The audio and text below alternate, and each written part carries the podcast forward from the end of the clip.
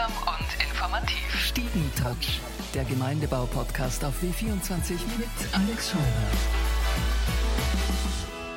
Herzlich willkommen im Stiegentratsch, Toni Faber, der Dompfarrer zu Wien. Ich freue mich sehr, dass du da bist. Eine Woche noch bis Weihnachten. Hast du schon alle Geschenke oder ist das etwas, was gar nicht zu Weihnachten zum Beispiel dazugehört? Und die Frage ist schon dumme Provokation, dann ziehe ich sie natürlich zurück.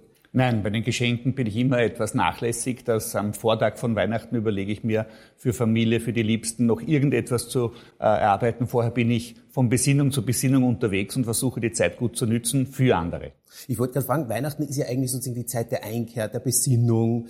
Aber gerade jetzt für dich als Dompfarrer ist eigentlich, auch wenn du das predigst, das Gegenteil der Fall, eine wahrscheinlich sehr arbeitsintensive Zeit mit Christmette und so weiter. Also kommt man da selber überhaupt zur Ruhe?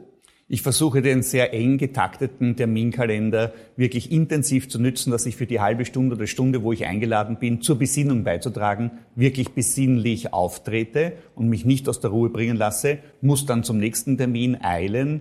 Aber für mich ist es ein Riesengeschenk, so viele Menschen zu bewegen, zu berühren, zu beschenken mit geistlich hoffentlich ermutigenden und aufbauenden Worten. Du hetzt von Besinnung zu Besinnung? Manche Priester sagen es so, sie hetzen von Besinnung zu Besinnung. Ja. Ich empfinde es nicht als Hetze, sondern gut eingeteilt, gut getaktet. Du bist in bescheidenen Verhältnissen aufgewachsen. Äh, deine Mutter war alleinerziehend mit drei Geschwistern, also zu viert war sie. Im Gemeindebau, welche Erinnerungen hast du an diese Zeit? Sind das auch schöne Erinnerungen? Es war eine ganz wunderschöne Zeit im Gemeindebau in Rodaun am Maurerberg aufzuwachsen, mit sehr, sehr vielen Stiegen, mit sehr vielen anderen Kindern, sehr vielen Jugendlichen, mit denen wir kleine Banden gebildet haben. Unsere Bande ist grundsätzlich eher in die richtige Richtung gegangen, eine andere Bande ist eher ins Kriminal und Drogen abgerutscht. Das war traurig, aber wir haben natürlich auch Lianen geraucht, wir haben ein Lagerfeuer gemacht, einmal fast eine Wiese und ein Haus abgefackelt dabei. Äh, aber es war eine wunderbare, äh, tolle Zeit. Ich habe vor der Haus, vor der Haustür mit der Rodel den Hügel runtergefahren. Wir haben Skifahren gelernt am, Stadt, am Stadtrand. Wir haben Schlangen gesucht. Wir haben Pfeil und Bogen geschnitzt. Also es war eine sehr, sehr lustige und sehr erbauliche Zeit, auf die ich gerne zurückschaue. Bin stolz auf den Gemeindebau. Eine Woche noch bis Weihnachten. Hast du nicht manchmal auch das Gefühl, dass viele Menschen, vor allem vielleicht auch Junge, vergessen, warum wir Weihnachten eigentlich feiern, weil die Jagd nach Geschenken und die Frage nach dem Essen, was esst ihr am 24. alles überdeckt. Die Versuchung der Oberflächlichkeit ist groß, aber uns muss alles daran liegen, äh, zum Geheimnis von Weihnachten durchzudringen. Wenn Gott selbst uns das Geschenk macht, dass er selbst für uns Mensch wird, dann dürfen wir auch füreinander immer mehr nächstenliebend Mensch werden, Mitmensch werden. Darum geht es im Geheimnis von Weihnachten.